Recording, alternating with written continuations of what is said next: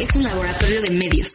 Aquí experimentamos con podcasts, audiovisuales, gráficos, textos y mucho más. Media Lab, el laboratorio de medios de la Universidad Panamericana. Media Lab, estamos conectados. Los hechos, comentarios y opiniones expresadas en este sitio y programas son responsabilidades de quienes los emiten reflejan en ninguna circunstancia el punto de vista de la Universidad Panamericana, de sus autoridades y de sus representantes legales.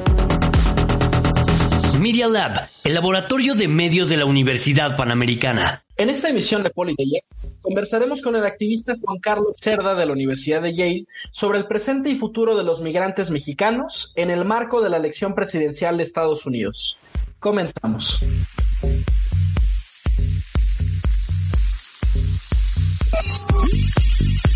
Lo que acontece en el mundo nos acontece a todos. En una mesa de análisis, debate e invitados, Enrique Siqueiros, Víctor Hernández y María José García hablan sobre política, economía y seguridad internacional. Politeia. Política sin hueso. ¿Qué tal, queridos amigos de Politeya? Mi nombre es Víctor Hernández y es un gusto recibirlos aquí como todos los martes a las 2 de la tarde para hacer política sin hueso. Y me acompaña como religiosamente todas las semanas el guardiamarina, el capitán, el comodoro de todos los millennials, Enrique Siqueiros. ¿Cómo estás, Enrique? ¿Qué tal, Víctor Hernández, alias el generalísimo? Ya saben, discípulo mayor de eh, Hobbes y de el buen Maquiavelo. Es un gusto estar contigo, Víctor. Y pues, Gracias. Eh, Dime, dime, eh, Víctor.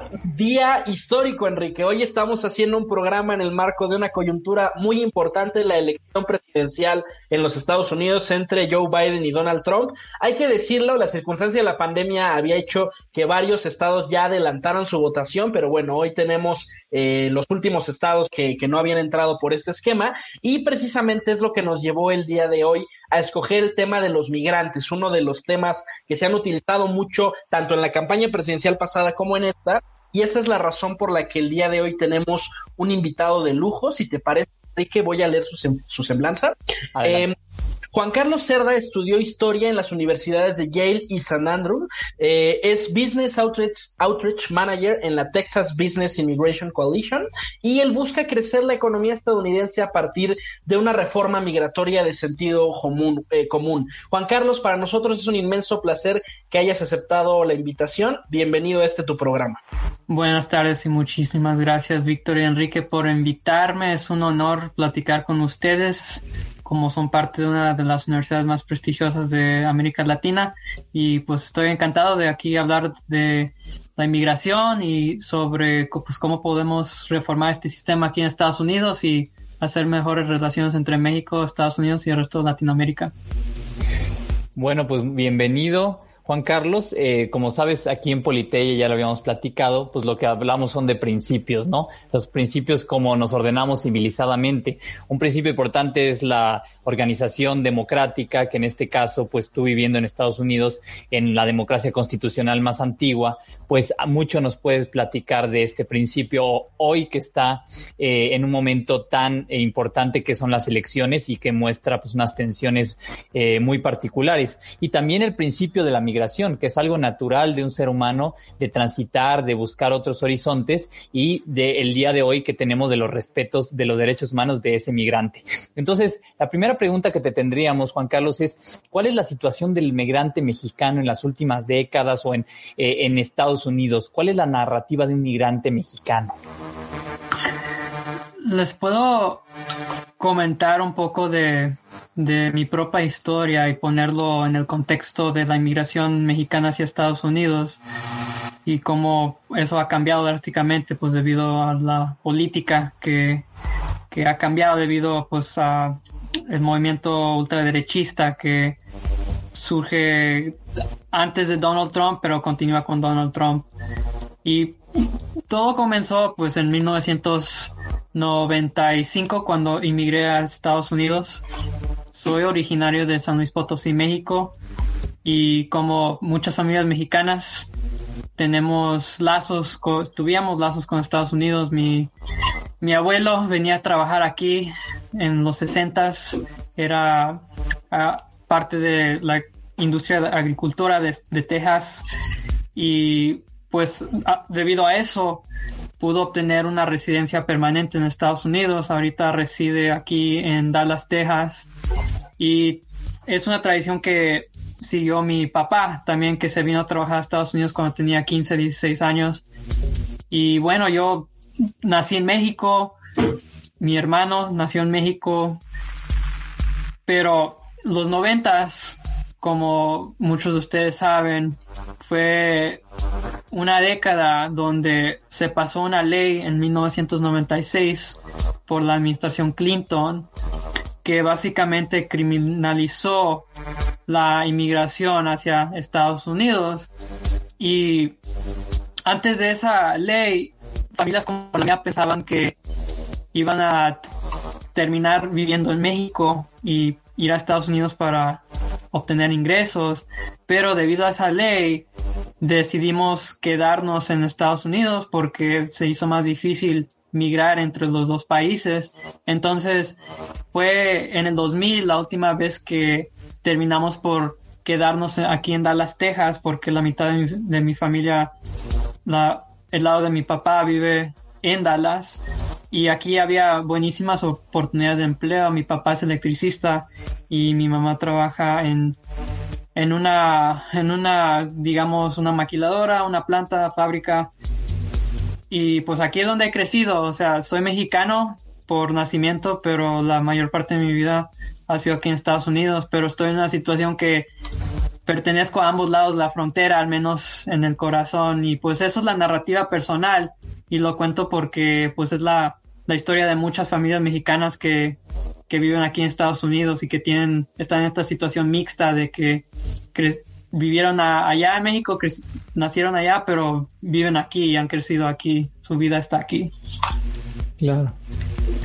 Sí, e, e, este, este tema que, que, mencionas, Juan Carlos, es importante, el tema de la criminalización de la, de la migración. Yo tengo muy presente un caso de 2018 de una, em, era, era una deportista canadiense tenía un canal de YouTube, era más o menos famosa, que por accidente cruza la frontera de Canadá a Estados Unidos, la detiene la patrulla fronteriza y se pasa varias semanas presa. Y de hecho, ella a la fecha ya no puede viajar a los Estados Unidos, aunque antes le era muy natural por la frontera eh, eh, Canadá Estados Unidos, porque a diferencia de otros países, la migración ilegal en Estados Unidos es un delito, es decir, es tan delito como robarse algo, como, como dispararle a alguien, y en cambio en países como México es más como una especie de falta administrativa, ¿no? No tiene ese carácter de persecución penal que sí tuvo, eh, bueno, que tiene a la fecha en los Estados Unidos. Sí, así es, eso afecta personalmente a mi familia porque mis dos papás, por ejemplo, apenas han aplicado para una tarjeta verde, para la residencia permanente, pero por ejemplo para mí es mucho más difícil, ya que pues no, la, mi familia entera ha experimentado,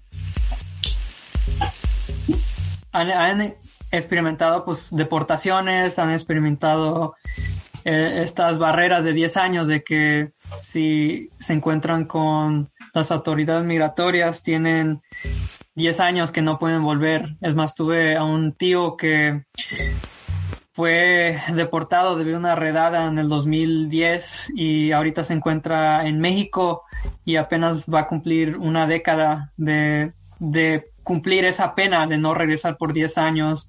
Y pues para, yo personalmente soy recipiente de de la acción diferida o el programa que se conoce como DACA porque llegué a temprana edad, tenía apenas siete años y creciendo experimenté pues esa situación donde no tenía no tenía la certeza de que iba a poder usar mis estudios o poner mi, mi carrera en práctica debido a que no tenía autorización para trabajar y no fue hasta el 2012 que cuando la acción diferida fue realizada por el presidente Obama que realmente se abrieron las posibilidades de poner mi, mi, bachillerato de Yale de, como historiador en práctica y poder, por ejemplo, dejar el país por primera vez en 14 años para ir a estudiar a la Universidad de St. Andrews en Escocia, que es la, la tercera universidad angloparlante más antigua del mundo.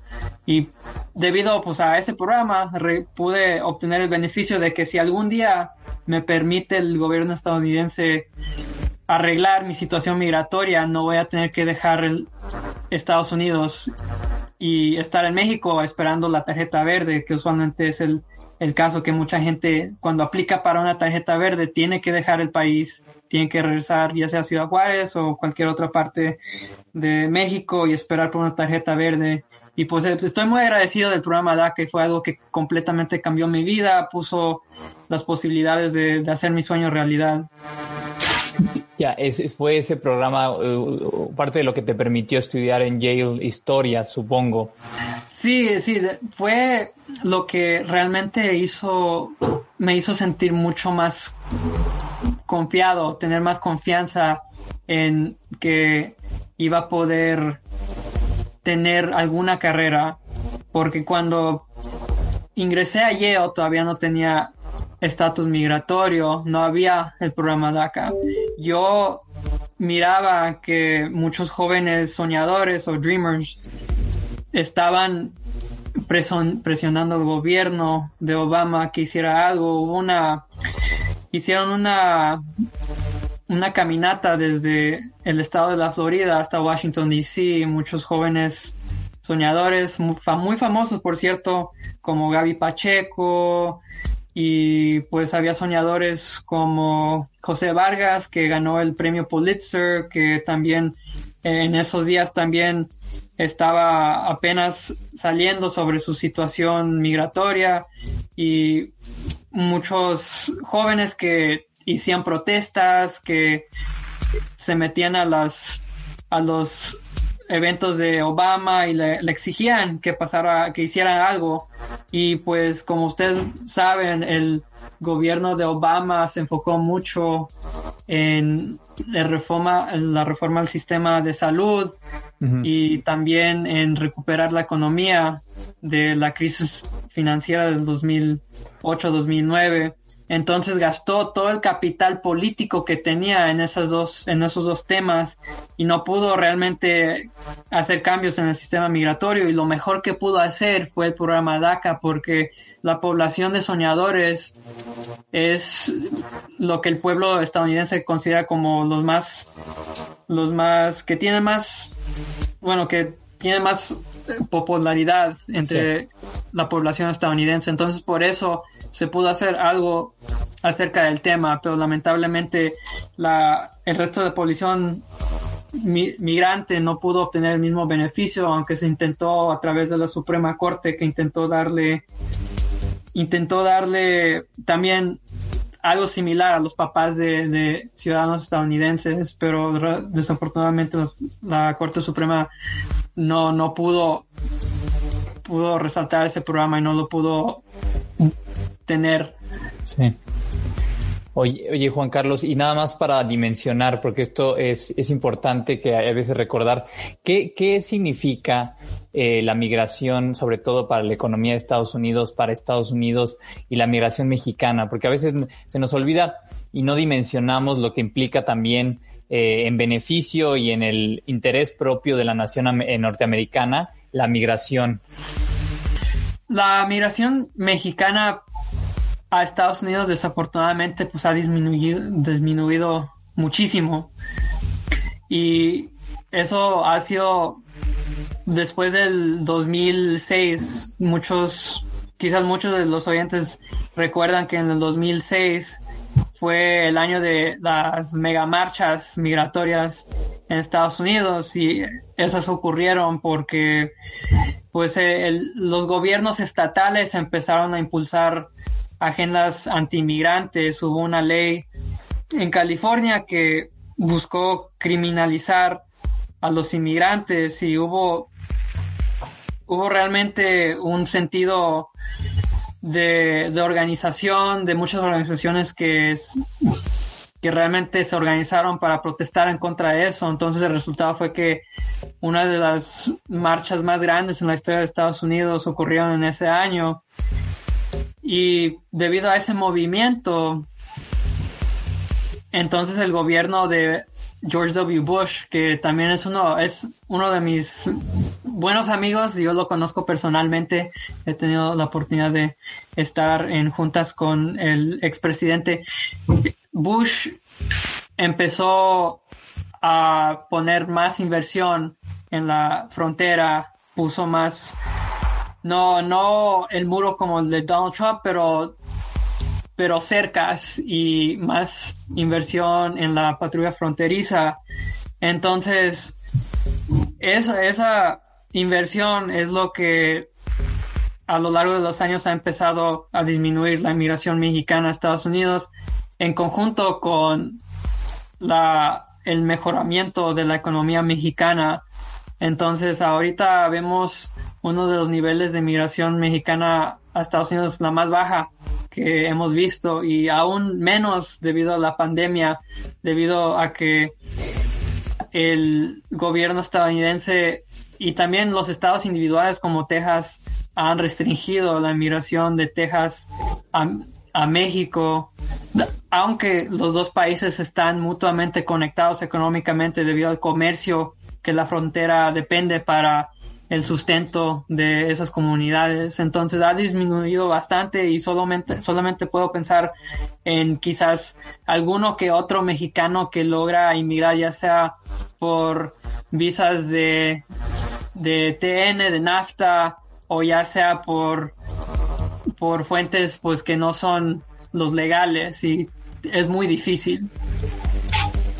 Sí, de hecho, ahora que lo comenta San Carlos, me acuerdo también de una ley que si se aprobó en, en Arizona en 2018, ¿no? Que, que recrudecía la, la, persecución a los migrantes. Y además pensaba, digamos, hay, ha, ha habido una inversión institucional en la construcción del muro, en, en, en, en, duplicar el presupuesto de la, de la patrulla fronteriza, pero también me llama la atención que ha habido respuestas extra legales. Pienso en estas milicias eh, que se organizan en, en, los estados fronterizos y que se, se, se, uniforman como si fueran militares y que empiezan a, a buscar migrantes sin tener las, las facultades ¿no? que, que, que, tiene la policía o que tiene la autoridad migratoria, que nos habla ya de, de, una persecución de otro orden, ¿no? Ya no se trata solo del, del establecimiento de la ley, sino de una especie de, temor o, de desprecio al, al, al migrante que, que, que llega cruzando el río Bravo. Eso ocurrió también también durante ya sabemos que la guerra en contra de las de las drogas de lo lo que impulsó el gobierno de Felipe Calderón de esta guerra en contra de los narcos y esos esfuerzos en la en la imaginación estadounidense es lo que se vio en la te, en, en las noticias, en la televisión, en los periódicos, este tema de las drogas llegando a Estados Unidos y también el movimiento del Tea Party, el movimiento conservador de, de hacer más, menos grande el involucramiento del gobierno en la vida pública.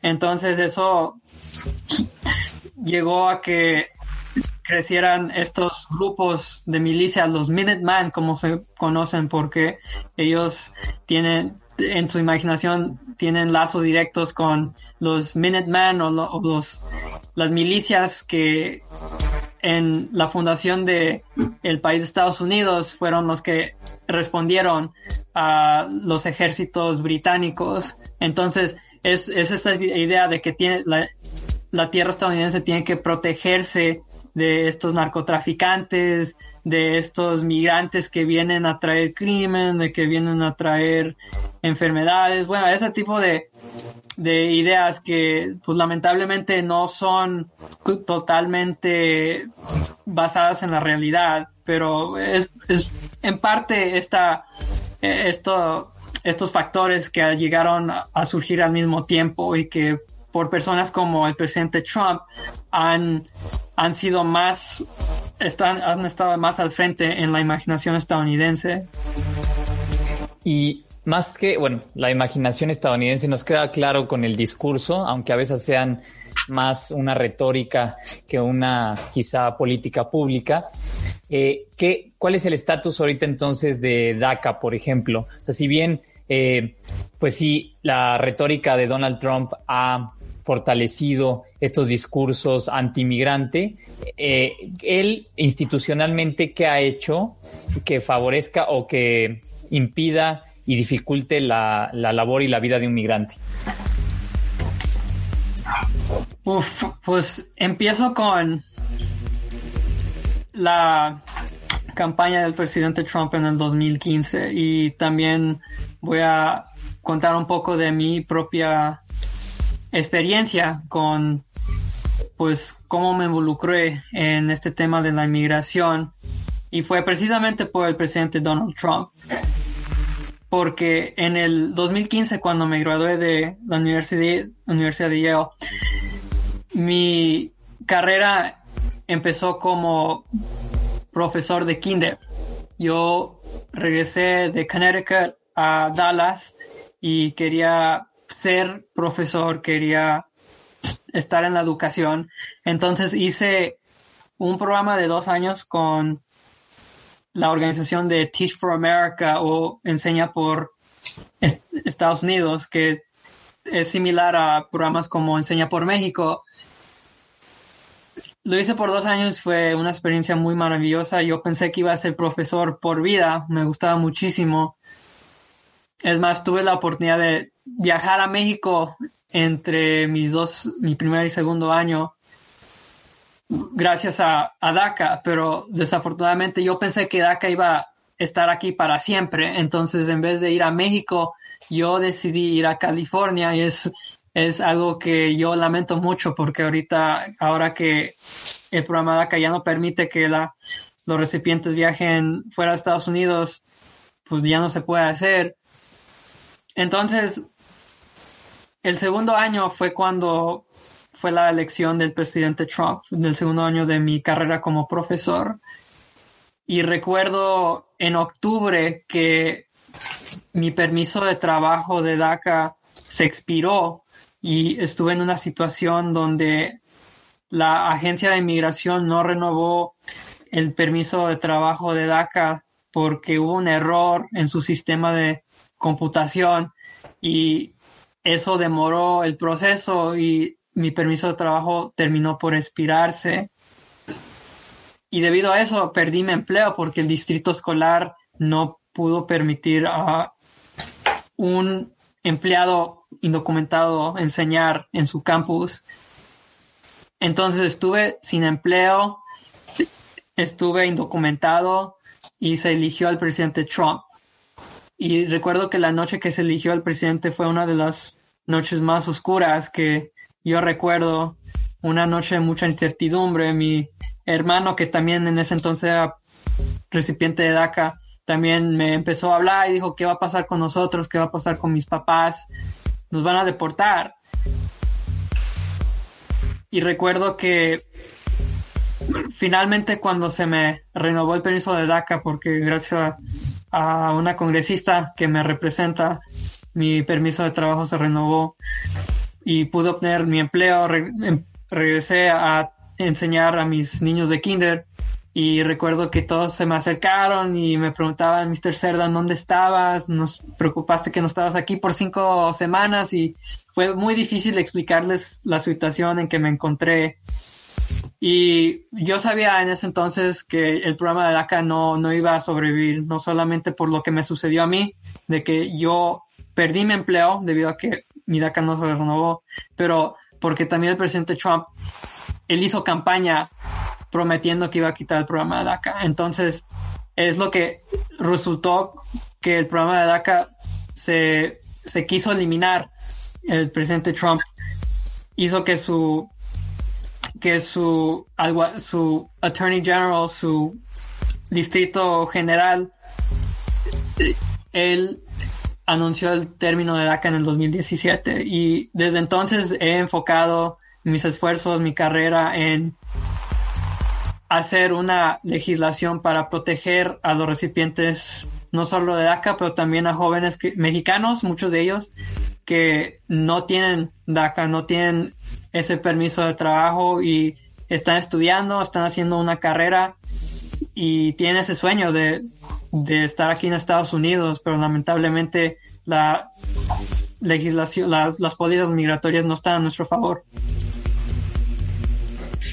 Juan Carlos, y, fíjate que qué bueno que tocas el tema porque quizás lo eh, la agresividad de la presidencia de Donald Trump hacia los migrantes no solo ha estado en la narrativa, sino que también ha habido eh, acciones muy concretas. Yo, yo tengo en mente estas redadas de, de ICE, ¿no? Que, que, se volvieron muy famosas, que captaron la, la, atención de los medios de redadas para buscar inmigrantes. Te acordarás incluso de todo este fenómeno mediático de la caravana migrante que, que llegó de Centroamérica, que recibió muchísima cobertura. Eh, y en ese sentido, eh, pues sí, sí pareciera que hubo una intención de, de hacer un despliegue público de la fuerza eh, y, un poco como para atemorizar a la comunidad migrante en los Estados Unidos. Así es, en el 2014 fue cuando realmente se empezó esta, estas imágenes, esta retórica de que vienen las caravanas de Centroamérica. En ese entonces era pues caravanas de niños sin acompañamiento que llegaron a Estados Unidos y fue durante la administración de Obama. Y hubo una controversia de qué hacer con estos niños, y en, dónde los van a poner y cuáles ciudades los, los, van a aceptar.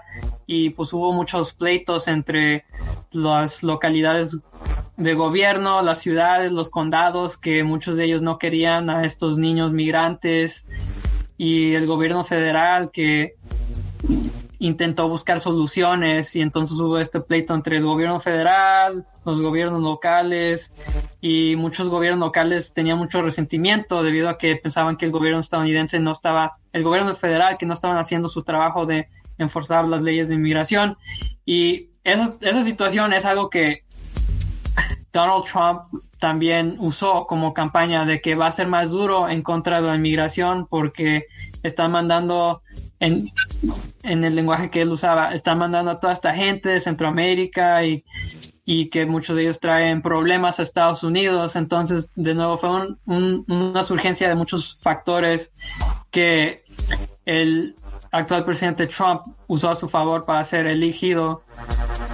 Y debido pues a, a cosas que están fuera del, del control de ya sea el gobierno estadounidense incluso de las autoridades locales. Estas caravanas que surgen de Centroamérica también las, las ha utilizado también para impulsar su agenda antimigrante de que e, estas caravanas no, no son el interés de los estadounidenses. Los estadounidenses tienen que ser primero, tienen que ser lo primero, en último en prioridades para el gobierno estadounidense. Entonces, es lo que vemos ahorita de que todas las políticas del presidente Trump es de priorizar solamente a los ciudadanos estadounidenses y limitar realmente quién puede obtener la ciudadanía y quién también puede ser el que puede obtener legalización. incluso a los soñadores, a los dreamers como yo, también es muy difícil que se encuentre una solución debido a que está tan polarizado este tema de la inmigración debido pues a estos factores que surgieron todo al mismo tiempo y en medio de y antes de una crisis financiera. Amigos, tenemos que irnos a un corte en este momento. Esto es Politella, política sin hueso.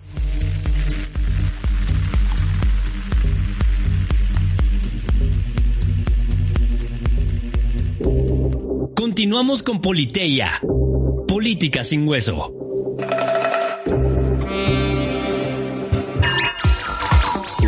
Es momento de hablar de todo.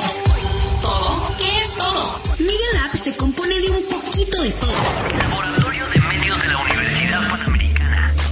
Cine, deportes, arte, series lifestyle, videojuegos, música, noticias, wellness y cultura. El Laboratorio de Medios de la Universidad Panamericana. Experimenta con nosotros, no te quedes fuera y sé parte de esto. Mira, estamos conectados. ¿Quieres continuar escuchando más de nuestras ideas? Ingresa a Spotify o Apple Podcast y búscanos como Media Lab.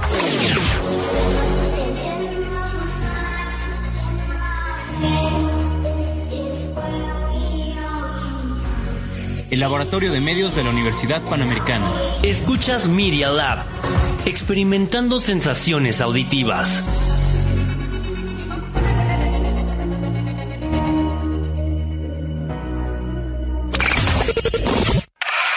Oscar Colorado y Ulises Castellanos conducen Imagen Líquida. Todos los miércoles a las 11 de la mañana por Media Lab. Imagen Líquida, el espacio de diálogo que lleva la imagen a tus oídos. Escucha Imagen Líquida en nuestro Apple Podcast y Spotify. Búscanos como Media Lab y descarga todos los capítulos de este espacio.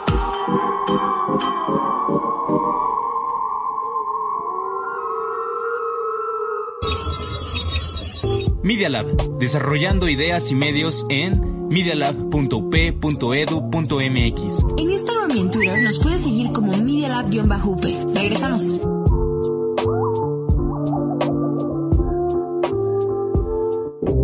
Ya estamos de vuelta en Politeya. Análisis, debate e información. Por medialab.up.edu.mx.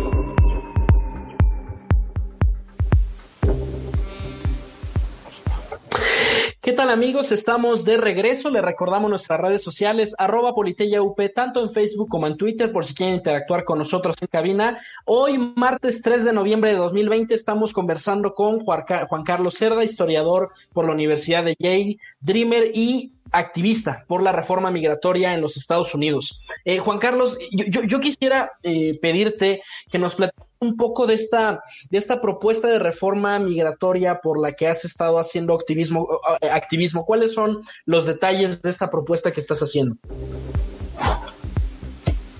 Sí, muchas gracias por la pregunta, Víctor. Mira, esta reforma migratoria tiene que ser integral, tiene que ser una reforma que toca todos los aspectos de por qué los migrantes vienen a Estados Unidos muy, quizás muchos recordarán que en el 2006, cuando el presidente Bush estaba intentando crear una reforma migratoria, que él falló en crear una reforma debido a que realmente no se priorizó porque tenía otros asuntos como prioridad, como el seguro social, como la guerra en Irak. Y es algo que tuvo que heredar el presidente Obama, de que tuvo que tuvo que comprobar que él también iba a enforzar las leyes de inmigración. Entonces vimos que el presidente Obama deportó a muchísima gente, incluso a mi propio tío, que le había comentado que él había sido pues, víctima de una redada. Entonces una reforma migratoria tiene que tocar todos los aspectos de las situaciones económicas en los países de origen, en cómo proveer una vía al estatus migratorio legal aquí en Estados Unidos y también tiene que tratar los asuntos de las compañías y las empresas que buscan este talento de destreza alta y destreza baja. Entonces, en el 2013 también el presidente Obama intentó de nuevo una reforma migratoria que tocaba todos estos aspectos, pero como les comentaba, él había gastado su capital político en intentar de reformar el sistema de salud y en la crisis financiera. Entonces, lo que nosotros como coalición de empresarios intentamos buscar es una vía a la ciudadanía para los 11 millones de migrantes indocumentados en Estados Unidos, incluyendo a los soñadores jóvenes como yo que hemos estado viviendo nuestra mayor parte de vida aquí.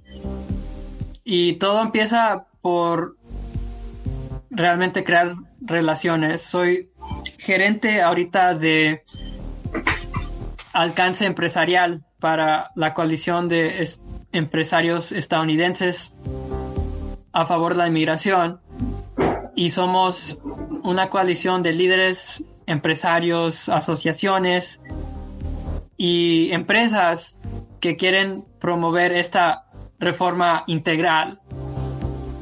Y estamos compuestos por líderes como el ex presidente de Exelon Corporation, que es una de las compañías de electricidad más grandes del mundo, además de Woody Hunt, que es el presidente de las compañías Hunt en El Paso y en Nuevo México, y también Al Cárdenas, que es el expresidente de el Partido Republicano de la Florida. Y estos líderes tienen muchísimas conexiones con los legisladores republicanos. Y ese es el modelo de nosotros, es que nosotros trabajamos directamente con los senadores y los congresistas porque muchos de nuestros líderes tienen esa relación debido ya sea a su historial de donar dinero a estos legisladores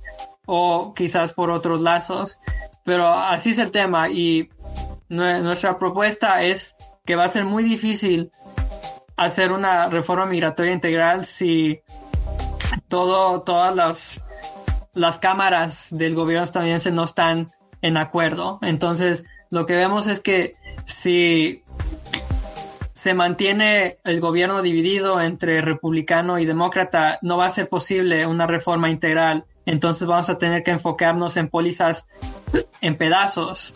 Se tiene que hacer una solución para los más de 1.8 millones de soñadores como yo. Y también tiene que haber una solución para los 3 millones de, de trabajadores en agricultura, porque ahorita son muy importantes para el sistema de, de comida, especialmente durante la pandemia. Entonces, si por ejemplo no hay completamente control de la Casa Blanca, de la Cámara Baja de Estados Unidos o el Senado, va a ser muy, muy difícil. Pero, o sea, estamos viendo que ahorita durante estas elecciones es posible que el Partido Demócrata tome completo control de estas tres partes del gobierno, entonces realmente depende de cómo resultan estas elecciones. Eh, nada más antes de entrar justo a, tu percepción de los resultados de estas elecciones, eh, hemos platicado y recibido también testimonios de buenos amigos que andan allá eh, de que la la pandemia trajo todavía un problema mayor a los migrantes mexicanos en sus distintos pues situaciones. Eh, tú, tú tienes noticia de eso, te ha tocado eh, también a ti vivirlo, de, de cómo el migrante mexicano de alguna manera está soportando, está amortiguando eh, el trabajo, por ejemplo, que por alguna razón y por ayudas económicas que da el gobierno a los que sí están, eh, vamos a decirlo así, como en forma, ciudadanos como de, no quiero decir de primera clase, pero ciudadanos en forma, al, migrante mexicano le está costando más eh, la situación de la pandemia, a los migrantes en general. Oh, muchísimo. Es más, la pandemia ha afectado a la comunidad mexicana y latina en general, más que a otras poblaciones debido a que el gobierno estadounidense realmente ha fallado en crear una respuesta a la, el virus, y, especialmente porque ha dejado a los estados individualmente decidir cómo responder a esta crisis. Y lo que resulta es que la población latina, o sea, no recibe y la población mexicana realmente pues recibe mensajes y comunicaciones mixtas que no, no son, el mensaje no es coherente de qué hacer durante esta crisis. Y tú sabes que nuestra cultura es mucho de convivir, de estar en familia, y cuando hay comunicación del gobierno y las autoridades que realmente confunden y realmente no, no, no dan, no guían a la comunidad a, qué hacer, eso crea problemas en que vemos muchos casos, altísimos casos de coronavirus en la población latina mexicana y la mitad de mi familia ha sido infectada por este virus y realmente ha sido muy difícil para nosotros. En, en Georgia, la, economía ya, bueno, en Georgia los negocios están abiertos y, o sea, es bueno para mis tíos y mi familia, que muchos de ellos son empresarios, pero lo, lo, lo que pasó fue que no hubo una comunicación coherente, entonces esta población y mi, mi familia terminaron por sufrir de este virus debido a que no hubo precauciones. Y aquí también en Texas algo similar ha ocurrido. Entonces, realmente cualquier respuesta, el gobierno que sigue tiene que tener algo coherente, tiene que tener un plan y incluyendo en ese plan tiene que haber una reforma migratoria, tiene que haber algo que permite a todos los migrantes, incluyendo a los migrantes mexicanos, a que puedan obtener una vacuna sin temor a que esto les afecte negativamente cuando apliquen por una tarjeta verde y también que tengan la certitud de que van a van a tener un estatus migratorio aquí y que no van a ser víctimas de una redada porque como, como lo ha dicho la historia y como vemos en la historia, cuando hay crisis económicas, muchas veces se culpa a las poblaciones extranjeras, a lo que se consideran como los otros, los que no pertenecen a esta comunidad. Ya vemos el ejemplo de los judíos durante y después de la Gran Depresión, de que fueron, fueron blancos de odio y blancos de, de deportaciones por el régimen nazi y es algo que ojalá que no se repita aquí en Estados Unidos de que debido a esta crisis financiera causada por coronavirus que no haya este movimiento anti-inmigrante y racista. Juan Carlos, yo, quisiera preguntarte en el contexto de lo que está sucediendo el día de hoy, la elección presidencial en los Estados Unidos, preguntarte qué, qué, qué resultado electoral es el que más eh, favorecería eh, o que sería idóneo para que esta reforma migratoria que estás proponiendo eh, llegara a alcanzarse. En principio pareciera que una reelección de Donald Trump sería adversa, ¿no? Por esta narrativa antimigrante que es la que en primer lugar lo llevó a la presidencia, pero también ha habido críticas a los demócratas, muy en particular a Barack Obama se le critica de haber sido uno de los presidentes que más ha deportado eh, inmigrantes en la historia moderna de los Estados Unidos. Entonces, con, con esos matices, ¿tú cuál crees que es el resultado más propicio para llegar a esta reforma.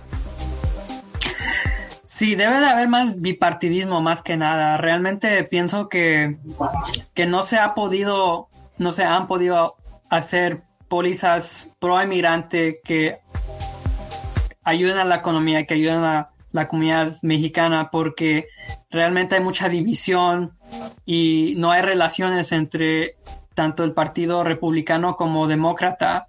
Hay demasiado partidismo y tiene que haber mucha presión desde abajo, no solamente de la comunidad migrante, sino también de la comunidad empresarial. Y ahí es donde vemos nuestro rol como coalición de empresarios.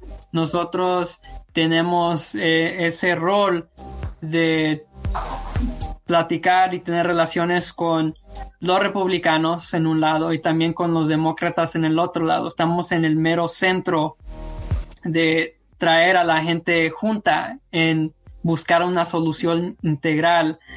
Y la manera que vamos a hacer esto es que tiene que haber más representantes que están a favor de policías por inmigrante, pero también menos legisladores que son anti-inmigrantes, porque creo que al final del día y lo que vamos a ver en las próximas semanas es que muchos legisladores que han sido anti-inmigrantes pienso que van a perder sus puestos de poder porque en el 2017 se, se promovieron pólizas y leyes antimigrantes como la conocida SB4 que era una era una de las leyes que pues me hizo que me metiera en esta carrera porque pensé que esa ley en Texas iba a hacer que se deportara a mis papás y a mi familia y por eso me involucré para intentar parar y frenar estas pólizas anti-inmigrantes. Entonces, esas pólizas, creo que las elecciones van a, vamos a ver de que esas pólizas se van a rechazar por los votantes estadounidenses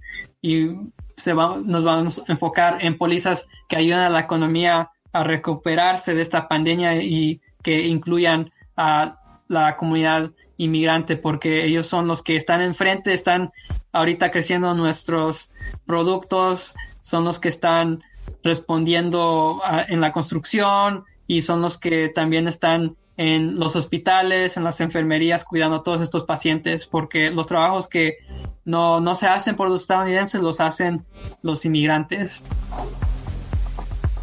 Eso, eso justamente que dices, eh, no, no, te platicé al principio, pero te lo escribí por correo, que nos, me platicó de tu caso nuestro amigo Diego Edwards, que anda ya justamente eh, eh, por un lado, pues sí, viendo las maravillas que son de tener estas oportunidades, pero por otro, de la complejidad de esta situación en la que los mexicanos o los migrantes están haciendo el trabajo ahorita que por alguna razón no está haciendo la población que tiene subsidios gubernamentales. Entonces, lo primero es pues mandarle un saludo a mi buen Diego Edwards eh, y, a Isabel, que son tipazos. Eh, y pues ir cerrando este programa, Juan Carlos, que eh, muy duro lo que nos platicas, pero a la vez la narrativa para que lo entendamos también los que estamos por acá, entendamos la dimensión del problema que se está viviendo, las repercusiones que va a tener, porque muchos tenemos amigos, familiares, o sea, hay una relación muy, muy estrecha. Yo sigo esperando que vayamos a colonizar, pero bueno, ese es otro punto. Eh, no, eso, eso no, eso no digas eso, Víctor. Eh, y bueno, primero agradecerte que nos hayas compartido todo esto, compartido el trabajo que está haciendo la Texas Business Immigration Coalition. Eh, y bueno, no sé si quieras compartirle algo aquí a tus amigos de San Luis Potosí, a tus amigos mexicanos, algún mensaje ahorita que estamos yendo hacia el cierre. Sí, no, pues muchas gracias Enrique y Víctor por invitarme a su programa y realmente yo soy muy optimista de que un día voy a poder ver de nuevo a México. La última vez que yo vi a México fue en febrero cuando fui al Paso, Texas, a una junta con nuestro estimado líder Woody Hunt, que es presidente y líder de esta coalición de empresarios.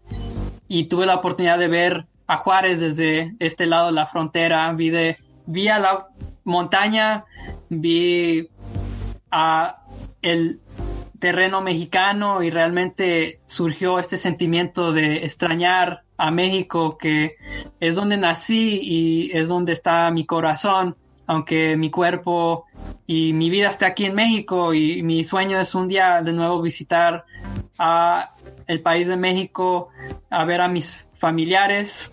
Y les cuento algo también un poco duro que pues lamentablemente perdí a, mi tía y no, no tuvimos la oportunidad de ir a su funeral debido a nuestro estatus migratorio. Y es un recordatorio de que pues tengo mucha fortuna de tener una vida aquí en Estados Unidos pero realmente si no hay estas relaciones si no no somos ciudadanos internacionales y no tenemos estas relaciones entre países entonces es muy difícil tener un, relaciones buenas y un, un, mundo mejor, un mundo en paz y ojalá que nos veamos pronto y que tenemos, tengamos este diálogo. Claro que sí, muchísimas gracias Juan Carlos. Aprovecho pues eso que hayas, te hayas abierto un poco, no solo a platicar como el dato duro, sino también la historia. Eh, eso lo agradecemos muchísimo en Politeya. Es algo raro eh, en Politeya, pero por eso te lo agradecemos. Eh, aprovecho también para mandarle un saludo y un abrazo al profesor Jorge Morales, que también anda por allá en el Hospital John Hopkins y pues también lo leemos que publica como todas estas dificultades y a, bueno, colegas y amigos, un abrazote. Y pues bueno, Víctor, eh, si quieres cerrar el programa, te agradezco. Pues no resta más que despedirnos, Enricos. Muchísimas gracias, Juan Carlos. La verdad es que ha sido muy, muy, muy impactante, muy, muy humano todo lo que nos, nos has compartido. Eh, te mucho eh, nuestra solidaridad, nuestra admiración por, por todo lo que has logrado, eh, a pesar de, las dificultades y todos los retos a los que te has enfrentado.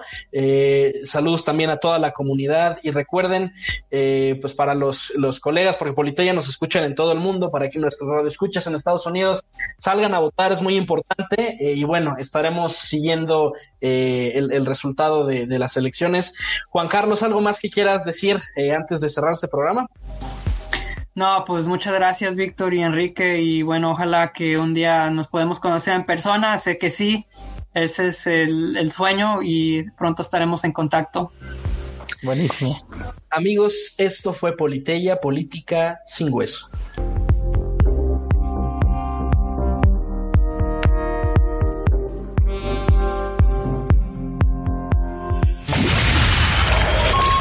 Concluye Politeia. Si te perdiste algún momento o quieres volver a escuchar nuestra conversación, encuéntranos en Apple Podcast. Politeia, Política sin Hueso.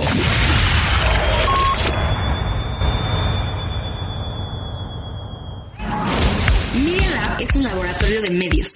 Aquí experimentamos con podcasts, audiovisuales, gráficos, textos y mucho más. Media Lab, el laboratorio de medios de la Universidad Panamericana. Media Lab, estamos conectados.